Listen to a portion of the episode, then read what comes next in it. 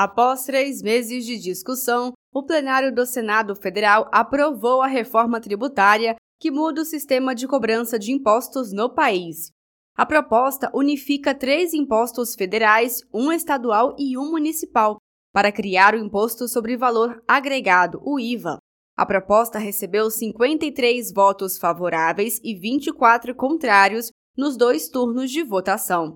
Como a proposta passou por modificações, ela vai voltar para a Câmara para que os deputados possam analisar as modificações promovidas. Com a reforma, a cesta básica nacional terá zero imposto. Produtos de limpeza e higiene pessoal terão desconto. Bens de luxo passarão a ser tributados, como embarcações, helicópteros e aviões.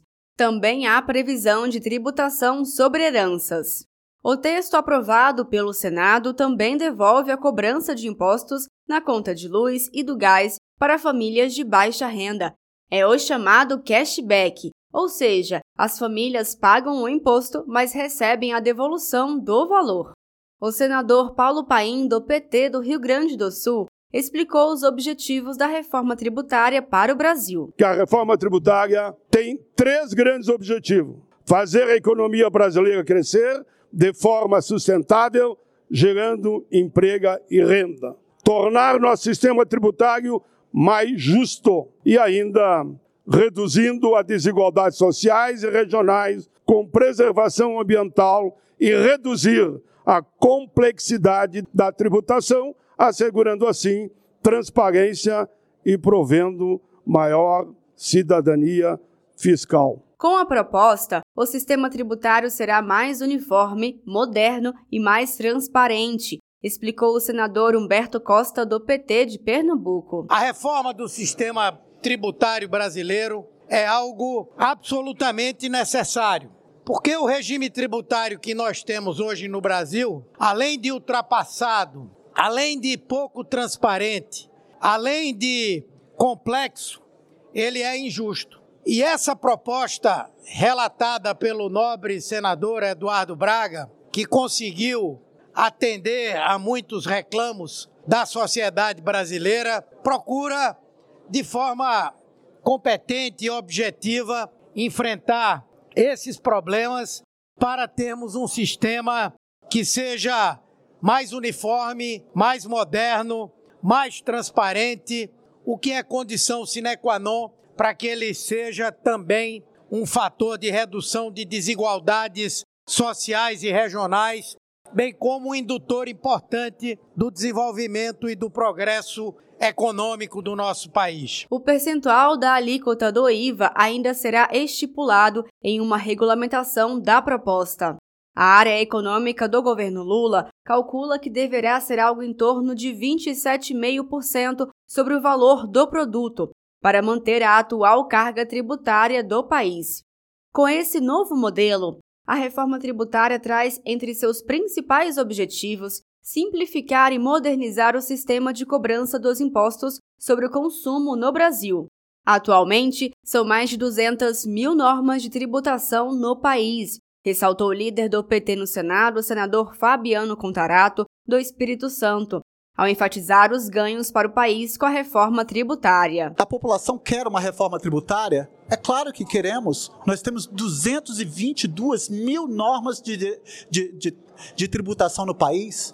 Nós temos, as empresas pagam, gastam 1.500 horas por ano só com carga, com valor tributário, e isso está sendo reduzido em 68%, vai gerar emprego e renda, vai alavancar a economia, e nós temos aqui garantir o desenvolvimento para todos os estados da federação. Além disso, o Brasil tem hoje o sétimo pior sistema tributário do mundo, ressaltou o líder do governo no Senado, senador Jacques Wagner do PT da Bahia, ao destacar que a proposta aprovada no Senado é uma tentativa de progredirmos e evoluirmos na cobrança de impostos no país. Todos sabemos que esse é o sétimo pior sistema tributário do planeta, entre 191 sistemas.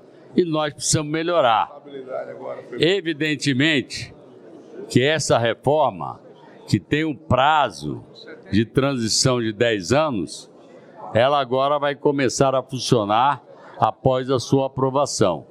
Porque o Brasil pela sua natureza, pela sua gente, nesse momento de crise ambiental, eu diria que é a bola da vez. O mundo olha para cá querendo dobrar os seus investimentos.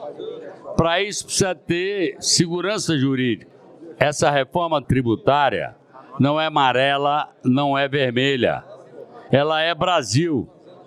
Ela começou a ser discutida em outros governos e chega-se à conclusão no governo do presidente Lula, mas ela não é do presidente Lula. Ela é do Brasil, como eu já disse. Ela é da tentativa de progredirmos e evoluirmos no sistema brasileiro, no sistema tributário. Para o ministro da Fazenda, Fernando Haddad, a reforma tributária vai possibilitar um sistema menos injusto e mais convidativo aos investimentos internos e estrangeiros. A reforma tributária, depois de 40 anos, finalmente vai passar. A espinha dorsal da reforma tributária, IVA dual, não cumulatividade, desoneração de investimento, desoneração de exportação, é, cesta básica desonerada, alimentos mais baratos. Isso está na conta de todo mundo e por isso que ela recebeu esse apoio massivo, senão não passava. Ou seja, uma série de elementos novos que vão aperfeiçoar o nosso sistema e tornar ele menos injusto, menos opaco, né? mais convidativo ao investimento, é, nacional e estrangeiro. A proposta aprovada prevê a criação de um período de transição para a unificação. Esse período deve ir de 2026 a 2032. A partir de 2033, os impostos atuais serão extintos. A transição foi prevista para não haver prejuízos de arrecadação para nenhum estado ou município. De Brasília, Thaisa Vitória.